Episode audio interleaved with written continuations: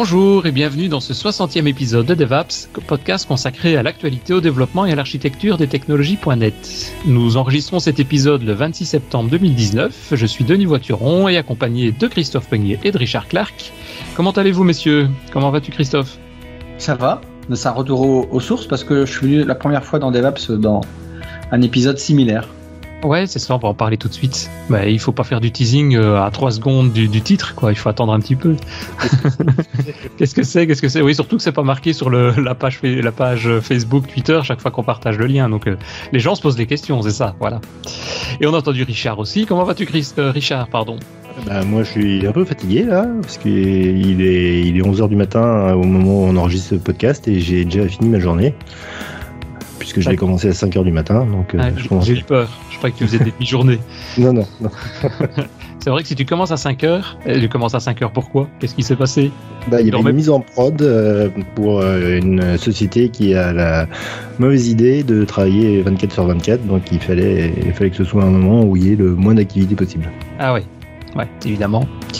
Évidemment, donc dans ce cas-là, on s'adapte aux conditions du client, on va dire. Voilà.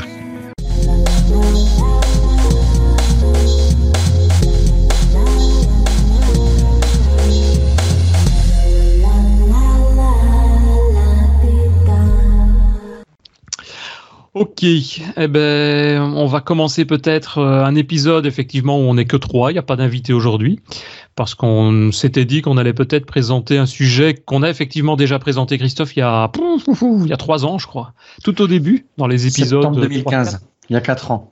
Il y a, oh, il y a 4 ans, dis, hein, ça va Le 7 septembre.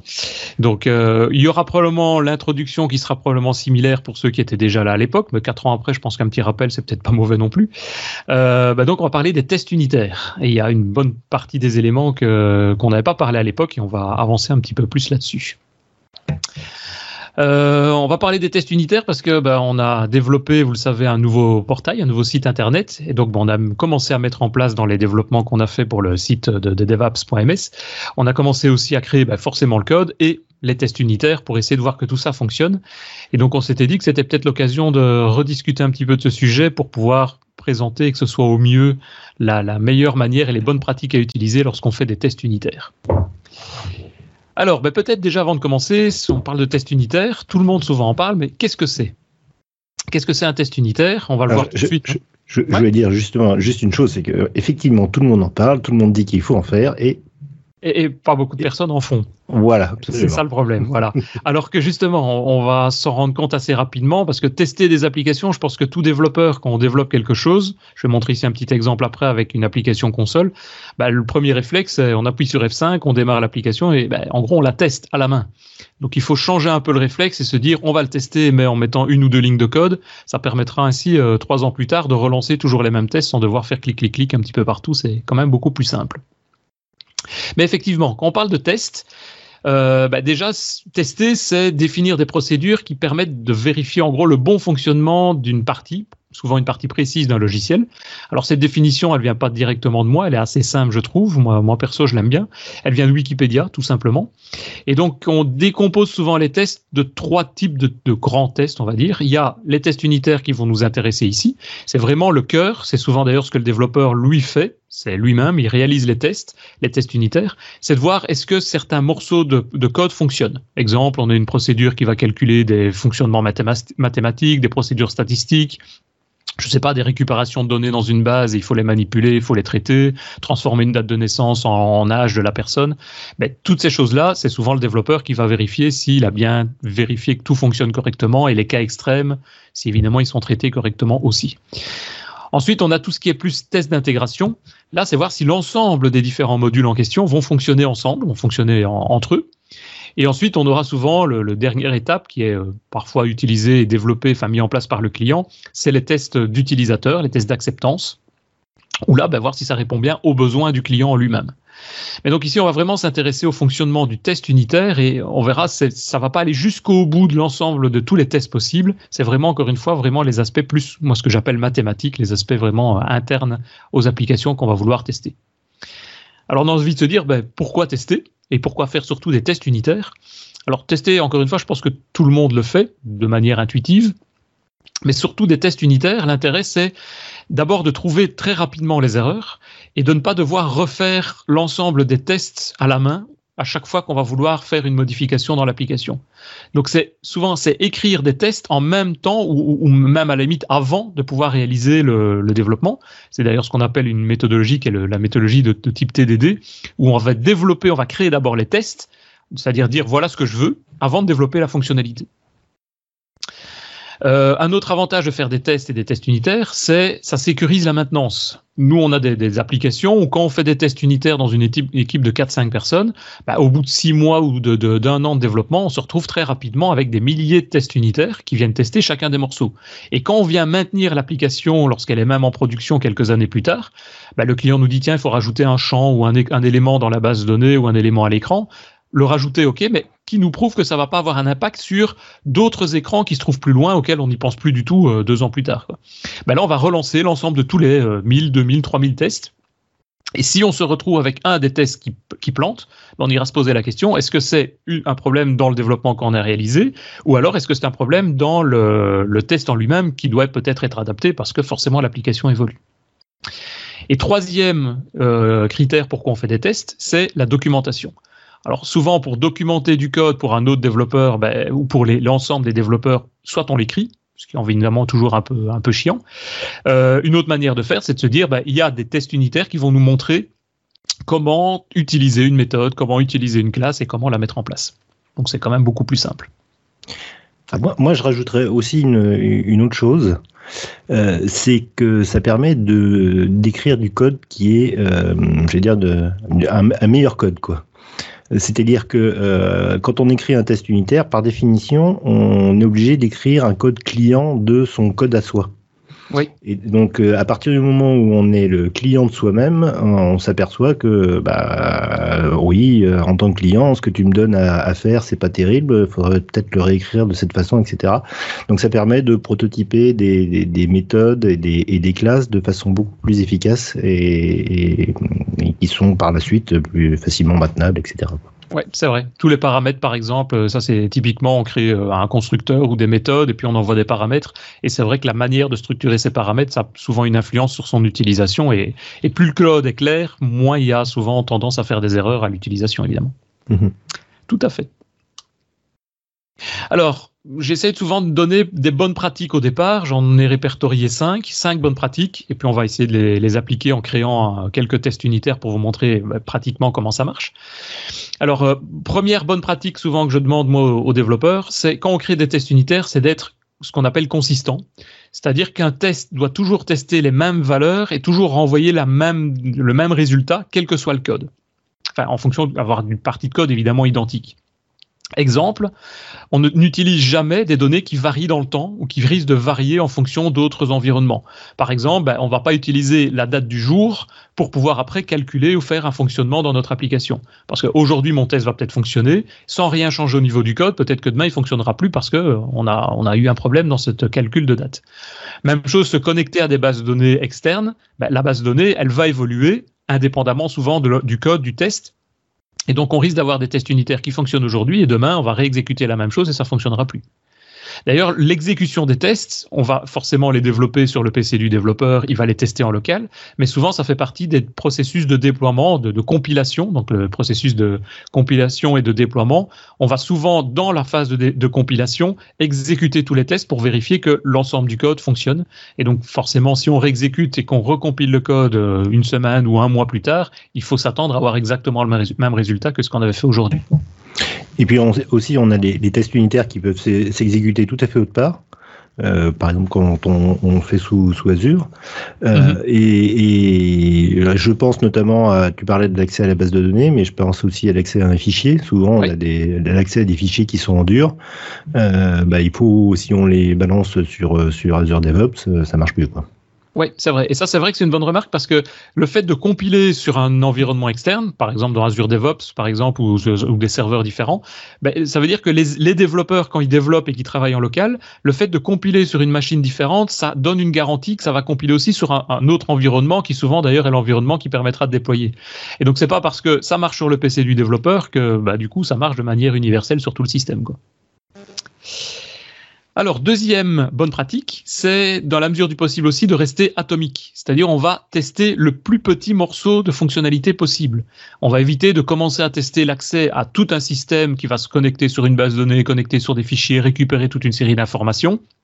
Tout ça, ça fera peut-être plus partie des tests d'intégration, qui peuvent d'ailleurs être automatisés aussi. Mais dans les tests unitaires, plus c'est petit, entre guillemets, mieux c'est, parce que ça va permettre, en cas de problème, d'isoler beaucoup plus facilement là, la difficulté, le problème.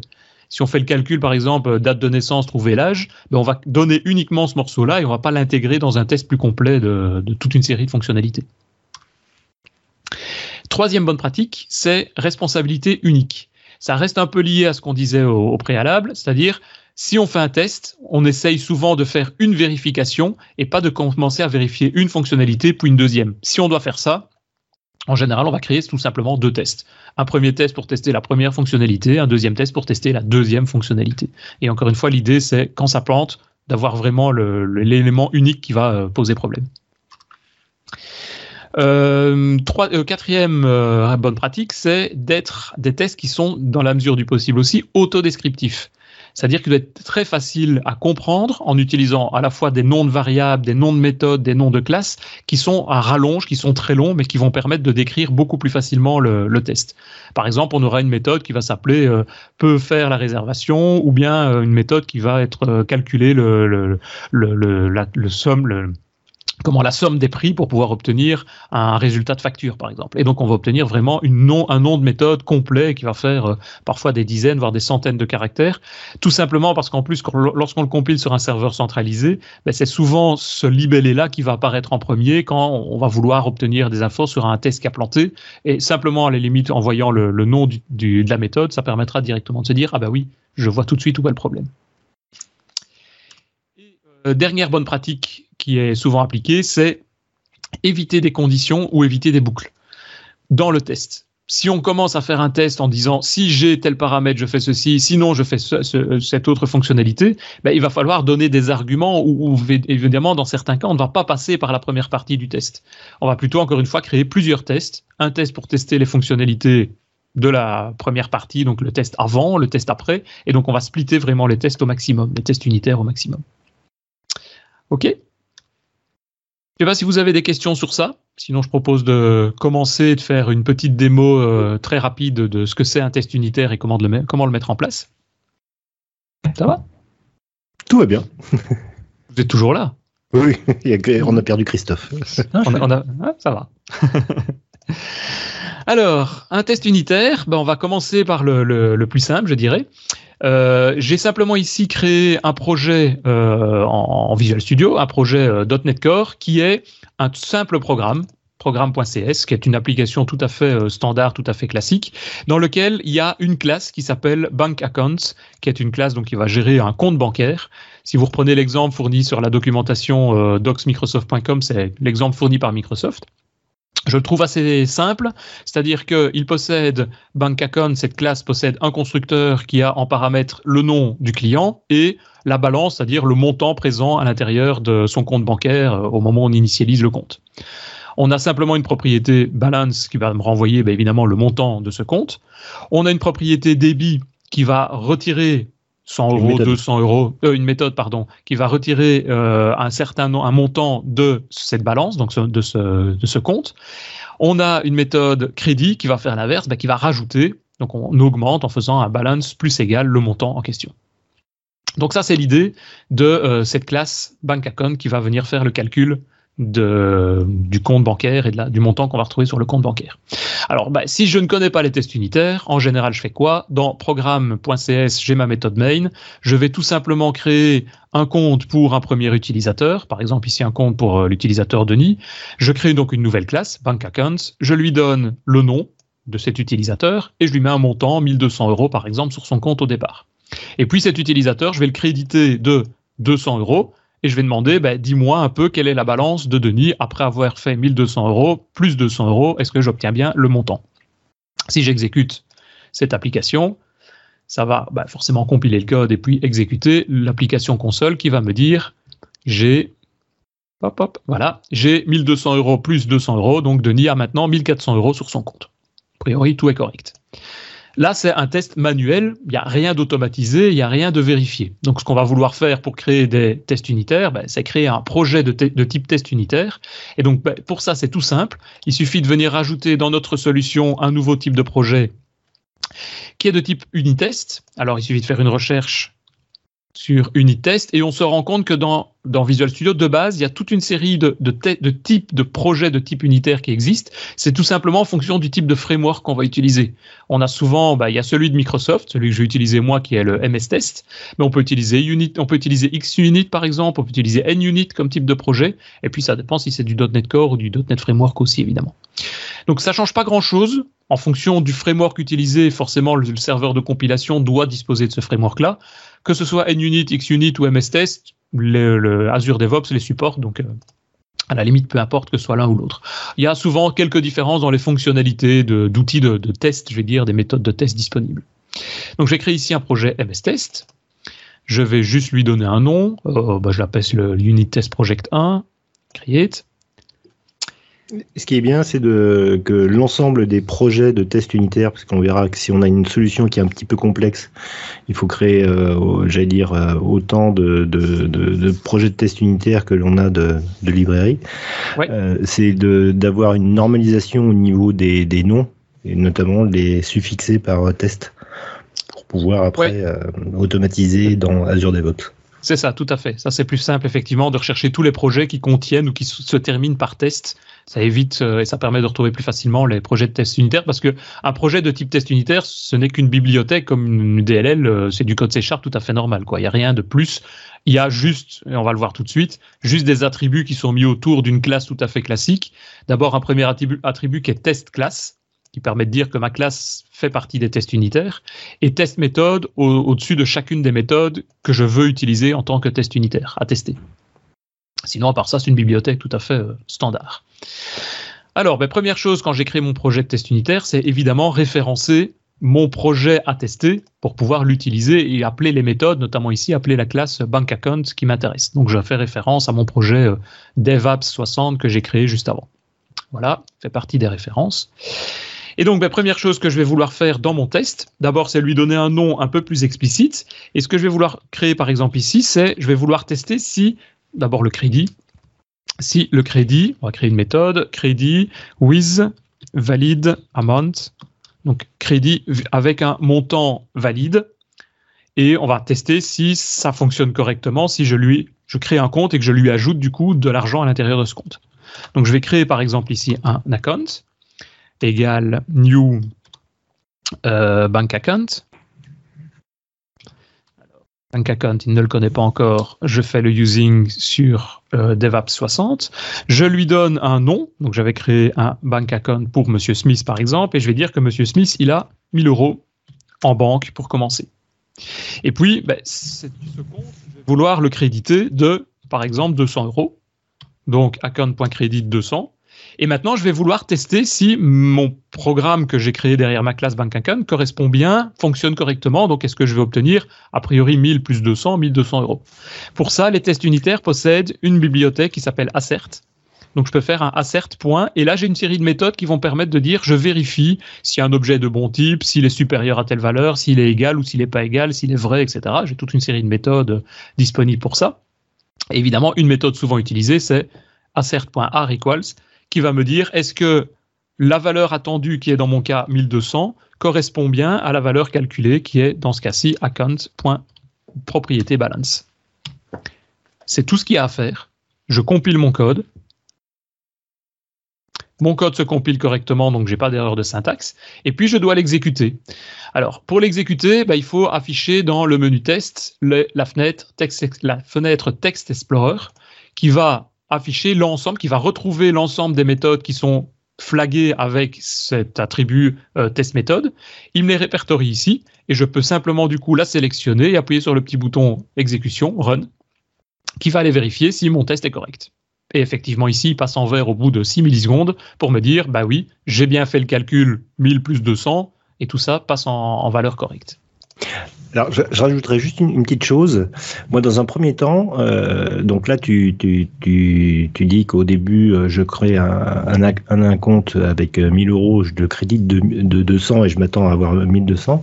Mhm. Donc, moi, généralement, ce que je fais, c'est que donc, je crée mon compte de 1000, je le crédite de, de 200. Et ensuite, euh, je, j'essaie, je mets euh, plutôt que Hariqual à 1200 et je m'attends à 1200, je vais mettre 1000. C'est-à-dire que là, je veux, je fais exprès d'avoir une erreur pour vérifier que j'ai bien une erreur et que si je me remets à 1200, à ce moment-là, je n'ai plus d'erreur.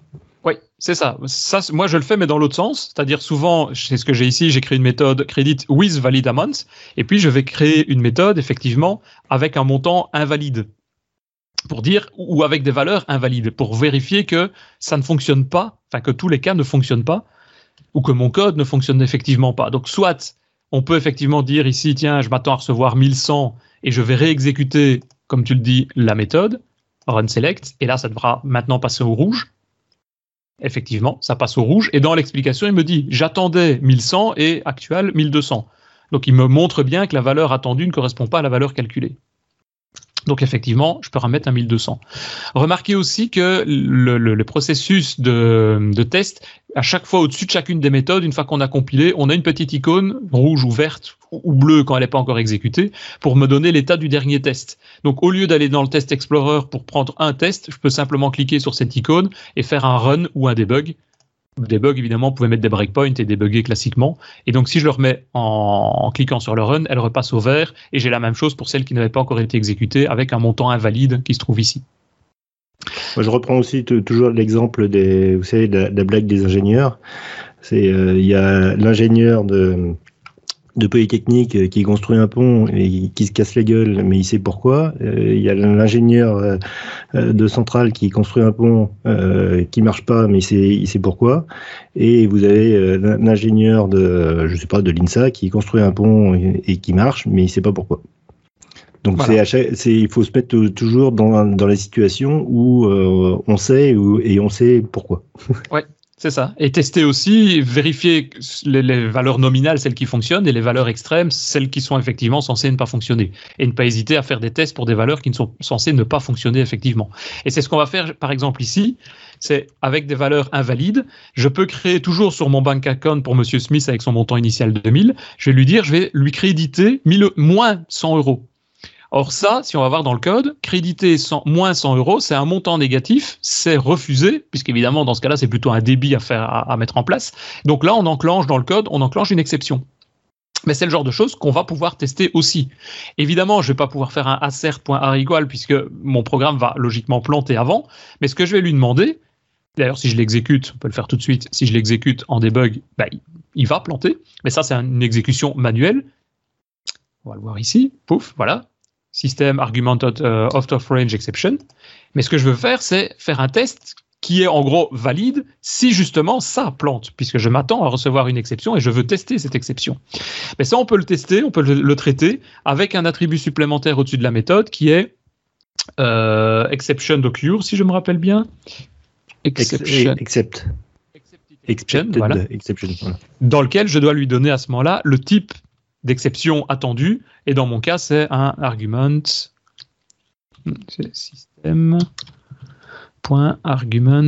out of range exception. C'est celle qui a été utilisée par le développeur.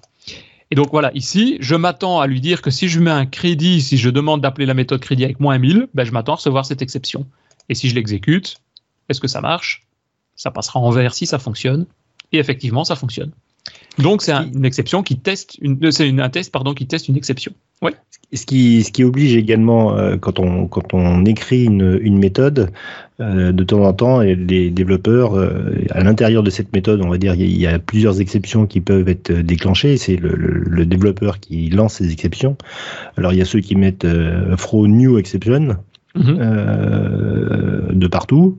Euh, ce, qui, ce qui veut dire que quand on va créer le test unitaire qui va tester cette méthode-là, quand on, s'attend à une exception, eh ben, euh, on va s'attendre à une, exception de type exception. Or, il y a 15 endroits dans le code qui attendent un type d'exception. Donc c'est là où il va falloir obliger au niveau de son code à typer ces exceptions suivant le suivant l'endroit où ça se déclenche. Quoi. Oui, exact. Et, à récupérer ces exceptions aussi et ne pas faire des try catch pour euh, capturer à l'intérieur du code. Je veux dire, moi, euh, je dis toujours, avoir une exception dans le code, c'est pas mauvais. Dans le cas où on a des données qui ne doivent pas arriver, ben, vaut mieux avoir une exception plutôt que rien du tout, quoi. Mhm. Et donc, ben voilà, ici j'ai traité par exemple un cas simple dans lequel j'ai fait une manipulation pour envoyer un crédit euh, positif, envoyer un crédit négatif. Évidemment, je fais la même chose pour toutes les autres méthodes qui sont à l'intérieur de mon application. Donc, par exemple, je crée un test euh, débit, pas début, débit with valid amount. J'ai Monsieur Smith avec 1000 euros. Je vais lui dire, tiens, si je lui fais un débit de 200 euros, bah, logiquement, 1000 euros moins 200 euros, ça va me faire mais 800 euros. Et donc, je peux ainsi créer tous mes tests et exécuter tous mes tests en une seule fois en appuyant dans le Test Explorer sur le bouton Run All. Et là, ça va me faire mes exécutions complètes de tests. Et c'est là que je me dis, ah tiens, il y en a un qui est en rouge. Ma fameuse DB with Valintamon que je viens de créer, il n'est pas correct. Alors que logiquement, 1000 euros moins 200, ça devrait faire les 800 en question. Donc là, c'est qu'il y a un problème quelque part. Et si je vais voir dans ma méthode débit, je vois effectivement d'abord les tests pour les montants pour enclencher des exceptions, et je me rends compte que, ah bah oui, il y a effectivement une erreur, c'est le montant pour le débit, on a fait un plus égal et on n'a pas fait un moins égal. Et donc là, je me rends compte que j'ai effectivement fait un développement, une erreur dans mon développement, j'ai juste besoin de faire la petite correction en question, redémarrer mon test, et vérifier que, dans ce cas-ci, mes trois tests passent au vert, et si j'en ai 1200, ben forcément que les 1200 continuent à fonctionner de la même manière. Donc voilà, ça c'est un test unitaire très simple. Maintenant, en règle générale, dans des applications, on n'a pas que des données de type, euh, je veux dire, mathématique à devoir valider, à devoir tester. On va souvent aller beaucoup plus loin. Alors, le beaucoup plus loin, souvent, c'est en utilisant des systèmes d'accès à des bases de données. C'est typiquement ce qu'on a à l'intérieur d'une application, c'est je ne vais pas lui donner la valeur initiale du montant 1000 euh, euros, par exemple, ici, lorsqu'on va créer l'application, je vais rechercher cette information dans une DB. Classiquement, ce qu'on va faire, c'est qu'on va lui donner une connexion à un data service, par exemple, lorsqu'on va créer. Alors souvent, ça se fait par injection de dépendance. Mais donc, on va créer un, data service qu'on va injecter à l'intérieur de mon constructeur et qui me permettra d'aller rechercher via ce data service, via une méthode par exemple getSalary, rechercher le salaire ou rechercher le montant présent à l'intérieur de, de, mon compte, de mon compte en banque. Donc, je lui donne le nom de mon client, Monsieur Smith par exemple, et je vais lui appeler la méthode getSalary. Cette méthode, si je vais regarder dans Data Service, elle fait tout simplement un accès. D'abord ici, oui, elle fait un, return 800, juste pour le tester. Je vais l'enlever pour mes premiers tests. Je vais lui simplement faire un accès à la DB. Hein, ici, j'utilise un objet qui s'appelle Database Common, qui est un composant sur euh, GitHub qui permet de, c'est l'équivalent d'un Dapper, qui permet de faire des récupérations de données et de retrouver plus facilement les, les données. Je n'ai peut-être pas fait le NuGet, insérer le NuGet, non. Donc je vais l'ajouter, manage NuGet package. Je vais ajouter le package database command. J'en parle parce que c'est un paquet que j'ai développé moi, que j'utilise sur tous les projets. Donc j'en profite pour faire ma petite pub. Voilà. C'est une honte. C'est une honte, hein. Mais il marche bien ce paquet. Je sais pas, j'ai jamais essayé. Ah bah, il faut. Christophe l'a déjà essayé, je crois. Donc moi, lui pour en parler. Je toujours. Ah, tu vois. En fait, Denis fait des podcasts que pour faire sa pub. Voilà, c'est ça. c'est ça. Donc, euh, je crée un objet. je crée un objet New Database Common dans lequel je lui donne une connexion. Ça peut être une connexion sur n'importe quel type de DB, hein, que ce soit SQL Server, Oracle. Ici, c'est SQL Server. La connexion est au-dessus. Local DB sur ma DB locale dans une DB dans une euh, base de données qui s'appelle Scott. Donc je récupère simplement dans une table customer le salaire en lui donnant le nom de cet utilisateur, de cette personne. Et je récupère simplement ce montant. Ce montant, si on va le, vérifier, on verra qu'il vaut 800 euros pour Monsieur Smith. Et donc le get salary qui se trouve ici, ça sera un montant de 800 euros qu'on va vouloir récupérer et tester. Et donc pour tester ça, j'ai besoin au niveau de mon application de euh, créer, on va peut-être le faire au niveau d'un test que je vérifie que je m'y retrouve. Euh, voilà, j'ai besoin de mon data service. Dans mon data service qui est ici, voilà, c'est ici que je crée ma connexion vers ma base de données. Et donc au niveau de mon application, dans Programme, je crée un objet data service et ce data service, je le passe à mon bank account data service avec Monsieur Smith ce qui me permettra sur le compte de Monsieur Smith de faire un débit de, 800, de 200 euros. Les 800 euros moins les 200 euros, si j'exécute l'application, Il fait une récupération dans la base de données. Et 800 euros moins 200 euros, on voit que M. Smith se retrouve donc bien avec 600 euros. Ça, c'est en exécution manuelle. Ben, évidemment, on va vouloir tester ça. Première chose pour pouvoir tester un accès à la base de données, c'est il va falloir simuler en quelque sorte cette base de données. Parce que si on le fait de manière classique, c'est-à-dire je fais un copier-coller d'une méthode existante, je vais faire un DB with, on va mettre un database connection. Ben, qu'est-ce que je vais faire pour ce test-là? Je vais faire exactement ce que j'ai fait dans mon application, c'est-à-dire créer un service qui est égal à un new data service le new avec le petit n, c'est mieux. Voilà. Je crée un new data service et ce service-là, je vais l'utiliser dans mon bank account. Donc je vais faire un service, faire un bank account sur base de ce service et envoyer les informations de Monsieur Smith et vérifier que j'ai bien un débit de 200 euros et donc une valeur finale qui logiquement devrait correspondre à 600. Si je fais l'exécution de ce test, logiquement ça va fonctionner et je vais obtenir un petit V vert pour me dire, bah oui, effectivement, 800 moins 200, ça me donne 600. C'est effectivement ce que j'obtiens. Sauf qu'ici, je me suis connecté sur ma base de données. Et donc, ce que je disais, rien ne dit que dans six mois, ou même plutôt dans deux semaines, ou dans deux ans, à la fois ma base de données va exister, la même, et surtout qu'elle sera dans le même état la valeur de Monsieur Smith, elle va certainement pas être dans cet état-là. Et même, imaginons qu'elle reste et qu'on la force à être dans cet état, comment faire pour pouvoir tester si Monsieur Smith a une valeur extrême, donc les cas euh, négatifs, les cas euh, extrêmes dans l'autre sens avec des valeurs très importantes, etc. On ne sait jamais tester qu'une seule valeur à la fois, et ça, c'est évidemment très compliqué, très embêtant. Donc, c'est ce que je disais dans les, bonnes pratiques, on évite de toujours devoir se connecter sur des systèmes externes, que ce soit une base de données, que ce soit un fichier externe, que ce soit. Donc on va devoir simuler en quelque sorte cette manière de travailler. Il y, a, également une autre notion qui est importante, c'est que tu, tu, tu, isoles le code. C'est-à-dire que là, dans, dans, le nouveau test unitaire que tu as, que tu as créé, tu, crées, tu testes non seulement la classe bank account, mais également les méthodes de ton data service, qui sont les méthodes d'accès à la base de données, etc. Ça veut dire que à l'intérieur, ton, ton, t'as pas une isolation du test unitaire. Tu, à l'intérieur de ton test unitaire, là, tu testes de multiples lignes de code et pas uniquement celles qui t'intéressent. Oui, tout à fait. Et ça, tu me fais penser d'ailleurs, c'est une bonne chose aussi. C'est en termes de test, de test unitaire, il y a une, une, option, une, solution qui est possible, c'est de pouvoir faire des tests live. Alors ça, c'est une option, je pense, qui est disponible qu'avec Visual Studio version Enterprise. Si vous l'avez, tant mieux. Si vous l'avez pas, j'ai envie de dire tant pis, mais ça serait une bonne idée de l'acheter pour avoir cette version et cette fonctionnalité-là. Si je l'enclenche, on va le voir, le système va euh, démarrer Voilà. Et il va tester en, permanence, il va exécuter en permanence mes tests unitaires et me rajouter sur la gauche de mon code toute une série de petits V verts quand tout s'est bien passé et forcément quand il y a une erreur, ça passera au rouge. Mais ça me permet également d'aller dans mon code et de me rendre compte toutes les parties de code qui ont été testées. Et là, on parle plus de l'aspect couverture de code. Parce qu'un des points qu'on fait des tests unitaires, c'est de savoir qu'est-ce qu'on teste et est-ce qu'on n'a pas oublié des morceaux.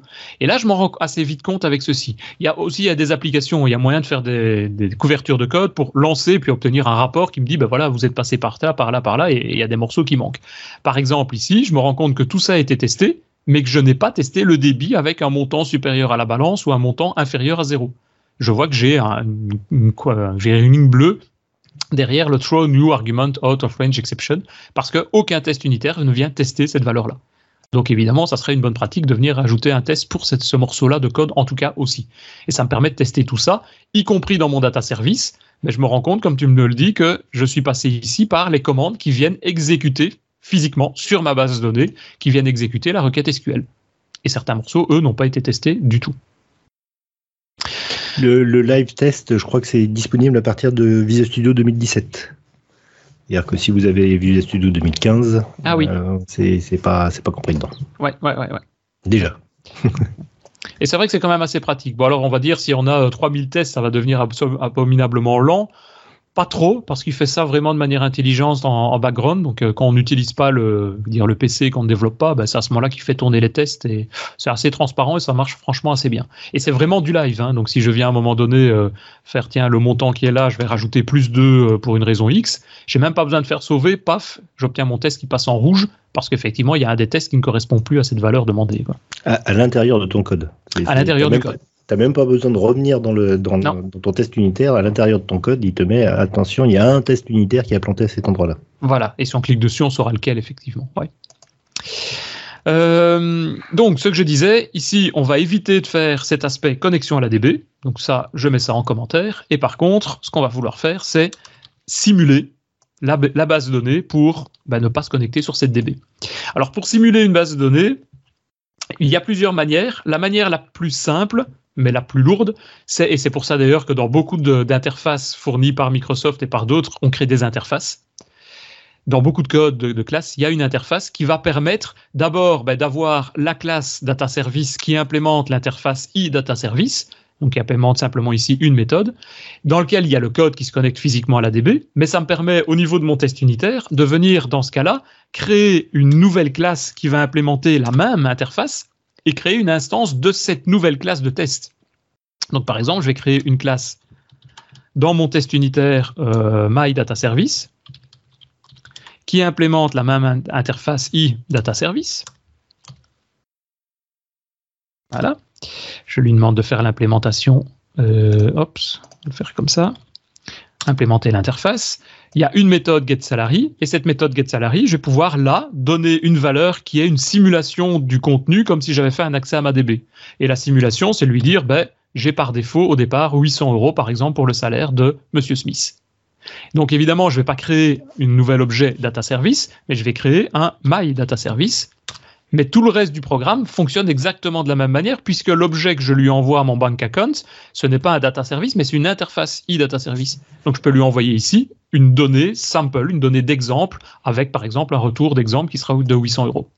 Donc l'idée dans cette approche, c'est que quand une classe utilise euh, du code d'une autre classe, l'idée c'est que les autres classes implémentent une, une interface et que euh, la, la, la, classe qui est à tester va euh, utiliser des, des, des, des fausses euh, implémentations de cette, euh, de cette interface avec du code où là tu vas prédire exactement ce que tu, ce que tu veux retourner. quoi. Oui, c'est ça.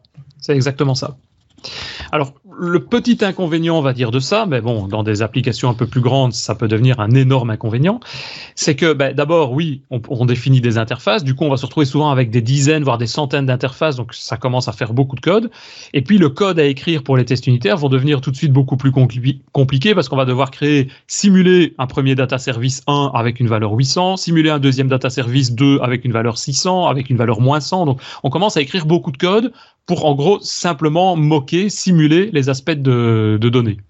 Donc il existe évidemment dans ce cas-là des frameworks qui vont nous aider pour tout ça. Donc je reprends mon même mon petit test, mais on va à ce moment-là utiliser une manière de faire, c'est avec un système de ce qu'on appelle du mock.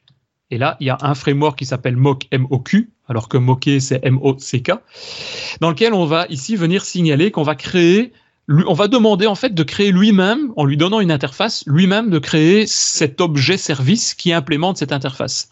Et donc ça, il y a un framework qui s'appelle Mock qui le fait. Donc je rajoute un package NuGet MOQ qui est là, qui a été, téléchargé 71 euh, millions de fois, 71 millions de fois, donc c'est quand même pas mal. OK, pour dire qu'il est quand même utilisé. Voilà, donc j'accepte simplement les petites règles. Je reviens à l'intérieur de mon test unitaire et là, bah, il y a quelques petites commandes à devoir connaître pour pouvoir euh, simuler mon, mon, service dans ce cadre-ci. Il faut aller voir juste la documentation. C'est utiliser un new mock, MOQ, point, mock, M-O-C-K, qui est le mock à vouloir créer, et on lui dit fais-moi un mock, donc crée-moi un objet qui implémente l'interface iData Service. Donc je fais un new mock de, entre crochets, iData Service, parenthèse, parenthèse, point virgule. Ça, ça me donne un service. Alors, mon service qui est là, alors oui, ce que je renvoie à mon bank account, on voit, c'est pas directement service, c'est service.object. C'est donne-moi l'objet qui provient du mock qui a été créé par cet objet mock. Alors pour le moment, ça me renvoie une erreur au niveau de mon test unitaire parce que je lui ai jamais dit que si on appelle la méthode getSalary, il faut me renvoyer une valeur de 800. Ça, c'est la configuration, c'est la configuration, le setup du service mock. Et on a une méthode setup qui permet de faire ça. Donc, je viens lui faire euh, service.setup, entre parenthèses, je lui donne le service. Et là, j'ai une expression lambda dans lequel je vais spécifier simplement que le SVC il connaît la liste des méthodes de mon service et notamment getSalary puisque je lui ai dit que c'était une interface de type, de i data service. donc je, peux lui dire que si on appelle le, le getSalary avec en argument Monsieur Smith, c'est ce que je fais moi dans mon code, ben je vais faire un return d'une valeur et la valeur ça sera la valeur 800. Et si j'exécute ceci, euh, j'ai une erreur. S majuscule. Ah, j'ai un S majuscule dans mon string, dans mon nom de Monsieur Smith. Voilà. Hmm. Effectivement, voilà. Alors, j'ai des possibilités après également de dire je voudrais n'importe quoi comme nom. Je peux faire des. Il faut que je fasse un using mock, des mock.it. J'ai une classe it, c'est si on a n'importe quoi comme chaîne de caractères, comme valeur, etc. Donc on peut aller très loin au niveau du, système de mockage, le système de génération des données d'exemple pour pouvoir valider mon code. Mais ça, ça me, donc ça simplifie, ça fait exactement ce que j'ai fait avec mon interface, sauf que j'utilise un, un, un, service, une framework mock qui me permet de générer pour moi l'ensemble de toutes mes interfaces, l'ensemble de tous mes objets. Donc, donc l'idée, c'est euh, en gros, euh, j'ai une, une classe qui implémente une interface où il y a une certaine méthode euh, que je veux pouvoir, euh, enfin, qui, qui, est utilisée par ma classe et que je veux pouvoir simuler. définir, simuler. Donc là, tu crées un, tu crées un objet, un objet mock et dans cet objet mock, tu le, tu le paramètres pour dire, bah, cette méthode-là, getSalary, je veux qu'elle retourne à 800. C'est ça. Mais donc ça veut dire qu'il ne va même pas exécuter la méthode getSalary, il va directement renvoyer une méthode 800 qu'on va l'appeler. Mhm. Et donc, comme je n'utilise plus ici, on le voit, j'ai mis en commentaire l'accès à ma DB. Si je retourne derrière ma classe data service, on voit effectivement que la méthode getSalary, je l'ai moquée, donc je l'ai simulée via l'interface, mais donc là, physiquement, cette méthode getSalary, elle n'a jamais été appelée. Elle n'est jamais appelée. On voit qu'on a des petits traits bleus pour dire il n'y a aucun test unitaire qui passe par cette méthode.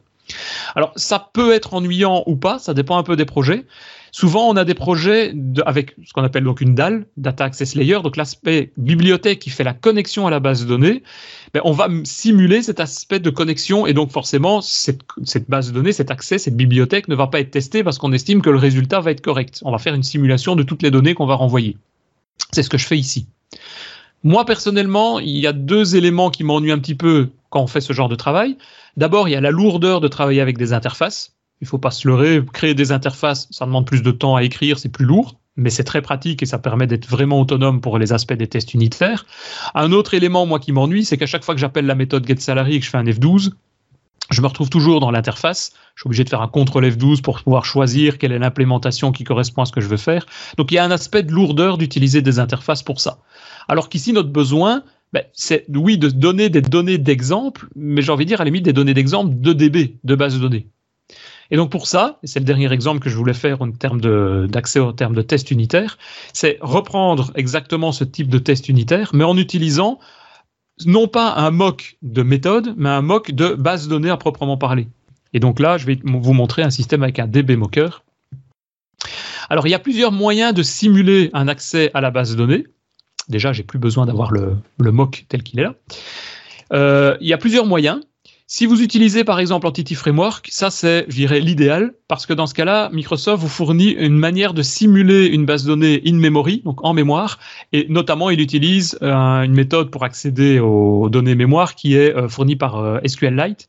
SQLite propose un mode mémoire, dans lequel ben, il intercepte toutes les requêtes et en gros il a une structure, une base de données en mémoire qui permet directement de manipuler des informations. Donc ça permet de créer en quelque sorte dans un processus d'initialisation de créer la base de données, mémoire, et puis ensuite de demander d'appeler les mêmes méthodes que celles qu'on utilise pour se connecter à une base SQL Server, par exemple, et de récupérer les données de la mémoire, et donc on est vraiment comme ça indépendant d'un système externe. Ça, c'est très pratique. Bon, d'un autre côté, moi, Entity Framework, je suis pas toujours très chaud à l'utiliser, donc euh, je l'utilise même plus dans les projets en général, parce qu'on a moins la maîtrise en termes de requêtes SQL notamment. Alors, je sais que je vais avoir des commentaires de gens qui ne, ne sont pas d'accord là-dessus, donc euh, je pense qu'il y a deux, deux philosophies. Moi, je l'interdis, donc euh, bah encore plus engueulé. voilà, c'est ça. Je suis un peu dans le même domaine, hein, mais bon, je pense que ça dépend surtout du type de projet. Je veux dire, des petits projets, ça peut très bien fonctionner. Dès qu'on arrive sur des plus gros projets, euh, et moi, souvent, un petit projet a souvent tendance parfois, une fois que ça marche bien, à devenir plus gros. Donc, euh, autant prendre les bonnes pratiques dès le début, pour moi. Je vais, faire un petit aparté. Là, je, en ce moment, je bois du petit lait parce qu'il y a un projet où ils ont voulu à tout prix partir avec Entity Framework, un projet il y a il y a plus de, il y a un an et demi. Mhm. Et, là, ils sont dans une panade pas possible. Ouais. C'est souvent en termes de performance hein, qu'il y a des problèmes. Je sais pas toi dans le cas-ci, mais non, là, le, problème qu'ils ont, c'est que bah, ils sont dépendants de d'autres bases de données, euh, d'autres systèmes, etc., où, ah il y a des, tables à rallonge et où ils rajoutent, euh, ils rajoutent un champ de temps en temps, et donc l'impact au niveau du code est monstrueux, quoi. Ah oui, Alors que c'est vrai que si on utilise, euh, bon, il y a Dapper, il y a Database Common, comme j'ai montré au-dessus, bah, la seule inconvénient, entre guillemets, c'est qu'il faut maîtriser le langage SQL. Bon, pour des commandes de base, c'est pas très très compliqué non plus. Le langage SQL, euh, ça fait quoi, 25 ans, 30 ans qu'il existe, même plus. Donc, euh, il est quand même assez facile à comprendre. Mais par contre, on peut aller en termes d'optimisation et en termes de contenu, on peut aller vraiment beaucoup plus loin, quoi. Bref, si je reviens sur la simulation de mon, mon, mon mock, je vous montre ici, c'est pas peut-être la méthode la plus commune utilisée, parce qu'encore une fois, ça va utiliser un framework euh, qu'on utilise chez nous et que, que j'ai développé, mais ça me permet, nous on l'utilise et ça marche, ça marche bien. Donc euh, je le montre si jamais certains veulent l'utiliser. Beaucoup d'autres utilisent la manière dont j'avais montré juste avant avec le mock. MOQ, là, le, framework de mock. Souvent, ça se limite à ça. Mais moi, ça me dérange un peu. C'est encore la, la, partie publicitaire qui réapparaît. non, c'est juste une méthode pour montrer que ça marche bien. Donc, je vais rajouter un DB Mocker. Alors, DB Mocker, DB Mocker, c'est un package NuGet qui suffit donc d'installer. OK.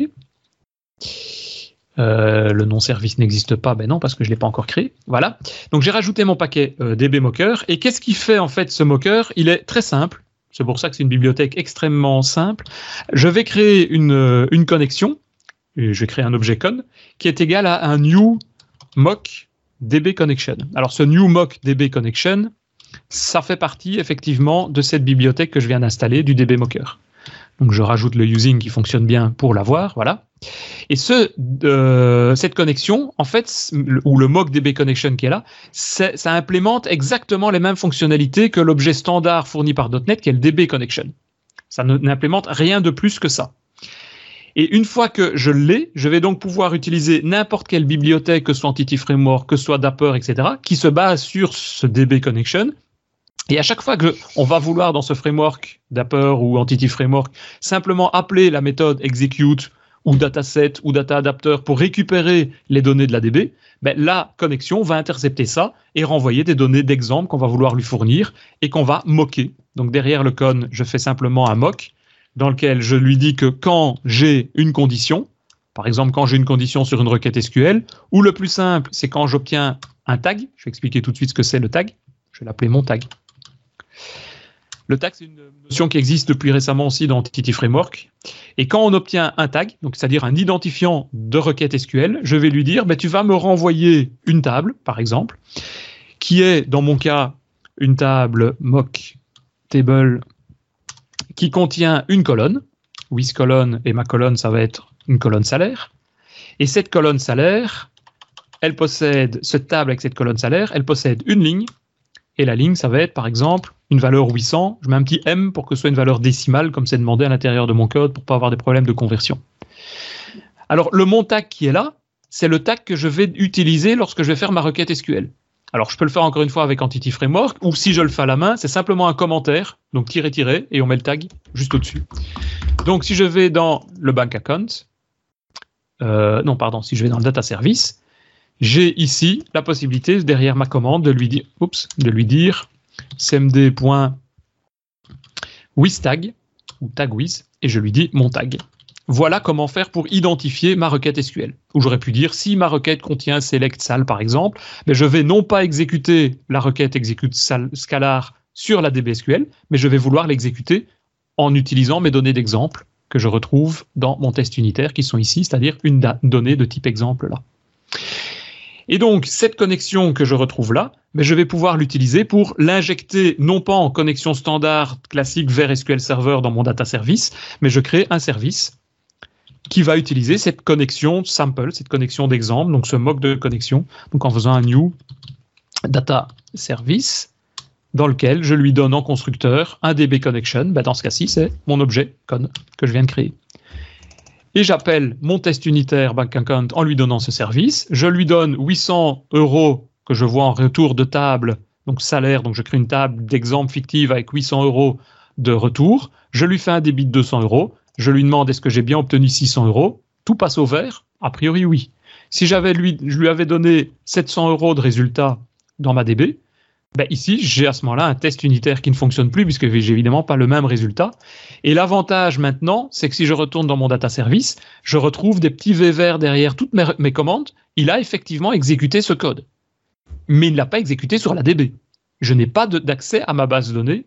Je n'ai aucun accès. Donc physiquement, la chaîne de caractères SQL qui est là, elle n'a pas été envoyée sur un vrai serveur SQL.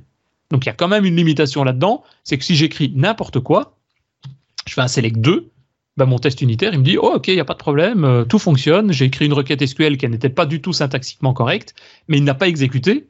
Mais par contre, j'ai simulé le résultat que j'avais à l'intérieur de cette requête. Donc ça n'empêche pas quand même de pouvoir faire cette vérification sur des tests d'intégration. Alors il y a quand même un petit truc en plus, et c'est la dernière chose que je vais donner ici, c'est que derrière la connexion, j'ai rajouté une fonctionnalité qui est de pouvoir venir vérifier si syntaxiquement la commande SQL est valide. Ça, ça nous permet d'être fait grâce à une méthode que Microsoft nous fournit via une bibliothèque qui est intégrée à SQL Server. Ça ne fonctionne que avec SQL Server, pas avec Oracle, SQLite, etc. C'est uniquement SQL Server. Mais l'avantage, c'est que si je mets ici, lui dire, non seulement tu simules l'exécution de la requête, mais tu vas vérifier que la requête SQL est correcte, ben là, il plante en me disant, ah ben non, euh, il y a quelque chose dans l'exécution de votre requête. Et donc, si j'enlève le select 2 et je mets un select normal dans SQL Server, tout ça passe correctement. C'est là d'ailleurs, je trouve que c'est un très bon exemple que tu as donné là. C'est euh, on voit que le test unitaire plantait et dans cette méthode-là, mais du coup on savait pas où c'était. Et on sait pas euh, euh, parce que justement au niveau du code, c'est pour ça que moi ça me chiffonne un petit peu cette approche là, c'est que on doit tester là, on veut tester le bank account, on ne veut pas tester le data service. Et là, il est planté parce que ça a planté dans le data service. Oui, tout à fait. C'est pour ça qu'effectivement, en général, c'est plutôt le, pas le bank account, mais le data service qu'on va tester. Et puis, on va tester le bank account de manière séparée, avec des interfaces. Mhm. Mais au moins, ça permet de tester et de simuler en quelque sorte vraiment l'accès vraiment à, la DB, quoi, à la base de données. Et donc, ben, quand on a tous nos tests, ben, évidemment, le test Explorer qui est là, lui, il affiche tout ça si j'appuie sur le bouton exécuter en, vert, si tout se passe bien. Tout ça va être exécuté aussi sur le serveur de compilation de manière automatique à chaque fois que je vais remonter mon code. Et ça me donne, quand on aura 1000, 2000, 3000, 15000 tests, ça va me permettre d'avoir quand même une garantie que, tiens, si demain un client me dit, ah, mais je vais rajouter une méthode à l'intérieur de mon bank account, ou je vais modifier la manière de calculer la balance parce que j'ai un pourcentage de traduction de ceci, etc., pour pouvoir prendre des frais, par exemple, bancaires ou autres, ben, je vais pouvoir faire ma petite modification aller modifier les tests pour me dire, ben, oui, j'ai un changement à ce niveau-là, mais j'aurai quand même une sorte de mini garantie, pas une garantie totale à 100%, mais une garantie à 99% par exemple que tous mes tests unitaires fonctionnent, donc normalement il y a moins de risques d'erreur et ça, je dois dire que ça nous a, nous, en tout cas, sur tous les projets sur lesquels on travaille depuis quelques années, sauvé mais plusieurs fois la vie en se disant, ouais, c'est juste une petite modif, il n'y a pas beaucoup d'impact. Hein. Et puis quand on fait la modif et qu'on se rend compte qu'effectivement, trois écrans plus loin, on avait oublié qu'on était venu faire une, adaptation ou une utilisation de cette méthode, et donc il y a un impact, ben, ça permet de s'en rendre compte de manière immédiate. Et donc de ne pas perdre du temps après au débugage quand on est en production notamment, ce qui évidemment est toujours beaucoup plus coûteux en termes de temps. Alors, il y a souvent un, argument qui est, qui est, qui est apporté, euh, j'allais dire, contre les tests unitaires, quand on, discute avec les développeurs. Ils disent, euh, oui, ça, ça me prend du temps, euh, je perds du temps à écrire des, des tests unitaires. Moi, j'allais dire que sur un, justement sur un gros projet, même sur un petit d'ailleurs, ça permet de, au contraire, de gagner du temps. Oui. Alors je m'explique. Euh, imaginez que à l'intérieur de votre application, à un endroit, vous ayez un formulaire où vous devez saisir un certain nombre de données et vérifier ces données avant de les envoyer quelque part. Euh, bah, si vous voulez le, le tester euh, de façon, j'allais dire classique, avec F5, vous allez donc lancer votre application, vous allez devoir naviguer euh, jusqu'à l'endroit où est ce formulaire. Ça peut prendre plus ou moins de temps. Mhm. Euh, saisir des données et à ce moment-là regarder si ça marche. Euh, vous voyez que ça marche pas, donc vous arrêtez votre application, vous faites la modification de votre code, vous revenez, vous retestez. Et là, bon, euh, au bout de deux trois tests, ça finit par marcher. Et puis on vous dit ah oui, mais si on entre d'autres valeurs, parce que souvent on entre toujours les mêmes valeurs dans les dans les champs pour tester, pour voir si ça marche, etc. Euh, ah ben tu me casses les pieds, il va falloir que je recommence. Et alors que si vous écrivez un test unitaire qui va tester uniquement votre, votre formulaire, bah, de tester avec telle valeur, les valeurs extrêmes, comme tu disais, les valeurs normales, etc., bah, ça vous prendra 5 secondes de plus. Quoi. Oui, c'est ça. Et donc, globalement, vous allez gagner du temps. C'est ça. Et effectivement, souvent, les développeurs ont souvent tendance à tester les valeurs, ce que j'appelle moi les valeurs nominales, donc les valeurs qui fonctionnent. Et un des boulots aussi, en termes de revue de code notamment, c'est de vérifier dans les tests si on vient tester toute une série d'autres valeurs qui sont susceptibles de, poser problème. Comme tout à l'heure, on vient faire un débit de moins 200 euros. Ben, c'est souvent pas la valeur par défaut que le développeur pense au départ à, tester. Quoi. Il y a une réflexion supplémentaire de dire tiens, qu'est-ce qui se passe si j'ai ceci? Ou qu'est-ce qui se passe si je mets une valeur euh, vraiment extrême avec des valeurs qui dépassent les, données ici, c'est quoi? C'est un, décimal ouais, un décimal, ça va déjà très loin, mais imaginons qu'on utilise un nombre entier. Qu'est-ce qui se passe si jamais j'ai mes 4 milliards dans le débit ou dans le crédit Est-ce que ça va toujours fonctionner? Est-ce que j'aurai une exception? Oui. Est-ce qu'elle est gérée, etc. Donc tout ça va pouvoir être traité. Et comme tu le dis, avec le fait de démarrer puis de commencer à cliquer, aller dans les interfaces, il faut savoir qu'il existe aussi des frameworks qui permettent de simuler les interfaces graphiques. Donc en quelque sorte de naviguer dans les formulaires et de simuler le fait qu'on rentre dans l'interface, qu'on entre telle valeur à l'intérieur. Là, ça dépend évidemment de l'interface, si on est en web avec de l'HTML ou si on est en WPF avec autre chose. Mais on peut le faire, c'est des, couches supplémentaires à tester. Alors un point aussi, c'est moi on me pose toujours la question, c'est oui, mais si on fait des tests unitaires, bien ok, c'est joli, c'est très bien, c'est plus propre au niveau maintenance par après. Est-ce que euh, ben, ça va prendre plus de temps parce qu'il faut les écrire? C'est vrai, en moyenne, on estime par le fait de les écrire ou pas, souvent c'est entre 20 et 30 de temps supplémentaire par rapport au développement. De devoir écrire ces tests, ça prend entre 20 et 30% de temps en plus. Mais à l'écriture, mais comme tu le dis, le fait de, gagner ce temps, on va mais gagner ce temps, mais de manière phénoménale. C'est pas 20 ou 30 qu'on va, qu'on va, qu'on va perdre lorsqu'on aura des problèmes en production par après. Si vous avez un problème en production qui est avec une application déjà utilisée, le fait de reproduire ce problème, le fait de corriger ce problème, le fait de redéployer ce problème, enfin cette correction, ça va demander un temps en général un temps fou quoi. On n'est plus dans le même environnement et donc les 2-3 minutes, les 2-3 heures ou parfois les quelques jours qu'on a utilisés pour faire les tests unitaires, mais ils sont largement gagnés une fois qu'on aura l'application placée sur un serveur. Ça c'est clair. Donc c'est plus sur le long terme. D'abord en termes de garantie, ça donne une sorte de, de garantie, de fiabilité, de validité du code, et également en termes de, temps. On récupère le temps, pas de manière immédiate, mais on le récupère largement sur la durée. Donc voilà, je ne sais pas si vous aviez d'autres euh, commentaires, d'autres remarques par rapport à ceci. Non, je pense qu'on a bien, bien fait le tour. Bah ici, donc j'ai montré en quelque sorte les aspects de création à la fois d'un test unitaire, on va dire simple, avec des données d'exemple, avec des mocks, donc soit en se basant sur des interfaces, soit en se basant sur des bases données, avec des B-mockers, moi qu'on utilise, mais encore une fois, ça c'est pour aller un peu plus, un peu plus loin. Et effectivement, il y a des simulations de requêtes, euh, de requêtes SQL qui sont faites dans ce cadre-là. Ça peut servir dans certains cas. Encore une fois, la majorité des projets, ça s'arrête, ça s'arrête au, au mock MOQ, mais ça permet d'aller un peu plus loin. Le reste, si on veut vraiment faire une exécution à proprement parler sur l'ADB, ce qui peut être intéressant, ça sera plus des projets de type test d'intégration et on peut les faire de la même manière. Mais il faut savoir que ces tests d'intégration, ben, on les fera peut-être plus localement sur un, PC et peut-être pas en déploiement continu parce que ben, le serveur de DB, il n'est pas le même chez tout le monde ou il risque de changer. Quoi. Donc il ne faut pas que ça pète au bout de deux ans simplement parce que la DB a changé à ce niveau-là. Donc voilà, voilà, messieurs, s'il n'y avait pas d'autres choses à devoir euh, signaler, je ne sais pas si Christophe, pour toi, c'est le genre de choses que vous faites aussi régulièrement ou pas? Euh, je, me pose la question à chaque fois, les tests unitaires, c'est, vraiment bien, mais je trouve que ça permet, euh, tu l'as peut-être dit un peu comme ça, Richard, de, de faire que le développeur, en fait, refait attention à son code, en fait. Rien, rien qu'en pensant à, faire cette test unitaire, en fait, il vérifie un peu. Bon, tout le monde est pris par le temps, les, les, les développeurs sont dérangés. Euh, enfin, si c'est comme moi, on est souvent dérangé. Donc, c'est à ce moment-là que je fais des erreurs, moi personnellement, sur des, sur des, des bêtises. Hein, des... Mais euh, je trouve que c'est c'est con, mais c'est parfois psychologique de faire des tests unitaires aussi. Euh, parce que, bon, après, il y a le. Enfin, pour moi, c'est que c'est qu'une erreur de, de frappe attention, hein, de manière générale, parfois des trucs comme ça, quoi. Ou, ou enfin bref, c'est. Ouais, je, suis d'accord. Un peu... C'est comme l'exemple que j'avais montré avec le débit et le crédit. Euh, bon, c'est quasiment la même chose. Il y a un, c'est plus égal, l'autre, c'est moins égal. On ajoute ou on soustrait. Bah, souvent, ce qu'on va faire, on va faire un copier-coller de la méthode, on change le nom de la méthode, ah le téléphone sonne, ça y est, c'est foutu, et on a oublié que le plus égal devait se transformer en moins égal. C'est ce moment-là qui, voilà, pour moi, c'est la faille dans le système, quoi. C'est le, a rangé le développeur, quoi. Là, les tests unitaires vont vraiment montrer ça, puisqu'on va vraiment tester la méthode, et là, on va se rendre compte en disant, bah non, y a, là, il y a un problème, quoi. Et donc, euh, effectivement, créer ces tests, ça aide énormément le développeur sur le moment et, et sur le long terme, ouais. Et tu as, une méthode de test euh, de cahier des charges? Une méthode de cahier des charges? Non, j'étais confronté à ça où entre ce que veut le client et ce qui est livré. Ah oui, mais ça, ça peut se faire aussi. Quand on parle, je parlais tout à l'heure de TDD, donc euh, de Test Driven Development.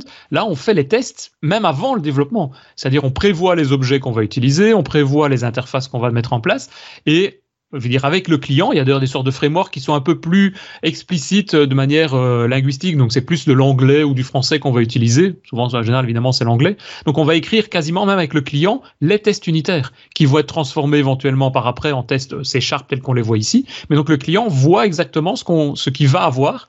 Et puis, une fois que tout le monde est d'accord, on se dit, bah, OK, maintenant, on peut développer le code. Mais donc, on pourrait faire les tests sans rien. Ça, je connais pas, j'aimerais bien voir. Ouais. J'ai jamais réellement fait, mais je connais des gens qui l'utilisent, ouais.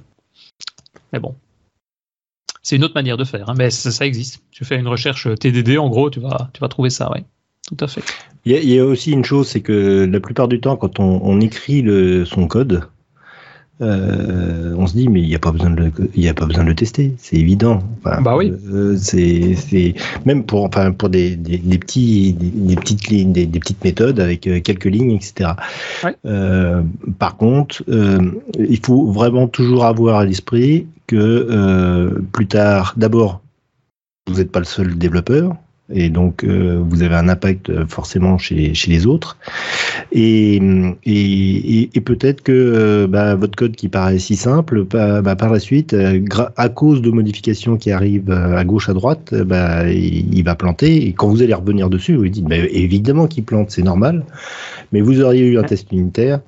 On l'aurait vu tout de suite. On l'aurait vu tout de suite. Ouais, ouais, ouais, Et c'est vrai, euh, ce que j'appelais là maintenant, c'est vraiment ça. Hein, c'est deux ans après, forcément, on oublie un petit peu tout le truc et dire, oh, bah oui, la petite modif qui est là, c'est pas compliqué. Hein, je rajoute une valeur et c'est bon. Ça a aucun impact sur le reste, c'est pas possible. Eh ben si. Et ça, ça, moi, ça m'a déjà en tout cas arrivé, mais des, dizaines de fois, quoi. Et si j'avais pas eu les tests unitaires, tout ça partait en production, bouffe. Et, c'est évidemment euh, parfois même pas tout de suite. C'est peut-être parfois euh, une semaine après qu'on se rend compte. Et si on, si on a de la chance, la base de données n'a pas été impactée. Si on n'a pas de chance, on est venu foutre en l'air toutes les données dans la DB, quoi. Et là. Et ça vous est jamais arrivé du style ouais ça je le ferai après. oui aussi. Ouais. Oh putain, le truc je le ferai après. ouais ouais. Oui et, le téléphone sonne et je le après complètement. Voilà mmh. exact. C'est pas grave. Ça c'est bon allez on passe tout doux. exact. Ouais. Euh, pas plus tard que hier, j'ai vu dans un code euh, un commentaire qui commençait par tweak for demo. Là, tu te poses des questions quand tu vois ça peut-être au début. c'est peut-être bon, c'est peut-être juste le commentaire qu'il oublie d'enlever, hein, mais en règle générale, c'est pas le cas. Non, non, il y avait bien une, une, propriété qui était mise en dur juste derrière. ouais, ouais. Ok, bah écoutez, si on a fait un peu le tour ici, et je pense que moi j'ai montré tout ce que je voulais au niveau des tests unitaires, euh, bah, je pense qu'on arrive au, bout de cet épisode. Euh, S'il n'y a pas d'autres commentaires, juste avant de nous, de nous quitter, si vous appréciez le podcast comme je le dis à chaque fois, n'oubliez pas, venez sur, nous soutenir sur euh, tipeee.com slash devaps, ou alors également par Slack. Je sais qu'on a encore reçu une demande ce matin, Christophe, donc si on doit... Je l'ai pas reçu celle-là ce matin, c'est bizarre. Tu l'avais pas reçue directement, non, parce qu'elle est arrivée directement chez moi, je pense. Putain, si tu commences à donner tes emails aux gens, ah, je n'ai euh, rien donné. à non. point .com. Desvoiturons à outlook.com.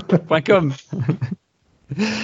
Donc, si vous devez euh, vous connecter sur le Slack, vous voulez venir nous rejoindre, c'est devaps. Euh, non, c'est slack at devaps.be. C'est ça. Hein, ou .ms.